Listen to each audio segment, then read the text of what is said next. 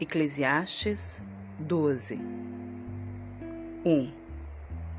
Lembra-te do teu Criador nos dias da tua mocidade, antes que venham os maus dias e cheguem os anos dos quais dirás: Não tenho neles prazer. Antes que se escureçam o sol, a lua e as estrelas do esplendor da tua vida, e tornem a vir as nuvens depois do aguaceiro. No dia em que tremerem os guardas da casa, os teus braços, e se curvarem os homens outroras fortes, as tuas pernas, e cessarem os teus moedores da boca, por já serem poucos, e se escurecerem os teus olhos nas janelas, e os teus lábios, quais portas da rua, se fecharem.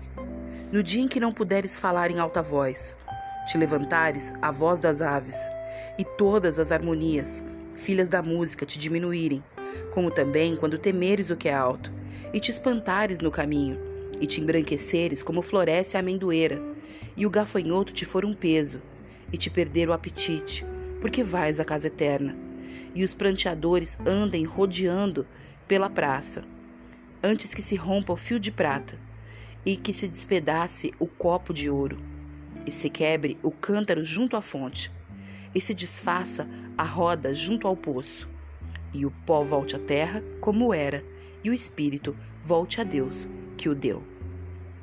Assim como não é possível reviver o passado, não é possível adiantar o futuro. O que temos agora é o presente. E neste momento, devemos nos conscientizar em vivê-lo com cada dia mais, em busca da sabedoria que vem do alto. Sabedoria para nos conduzir, para falar, para calar, para nos conectar, sabedoria para nos conectar a Deus, entendendo que cada momento devemos temê-lo e saber que a cada dia que vivemos, o dia do nosso encontro com Ele se aproxima. Isso é para muitos fonte de grande alegria e para outros fonte de grande terror.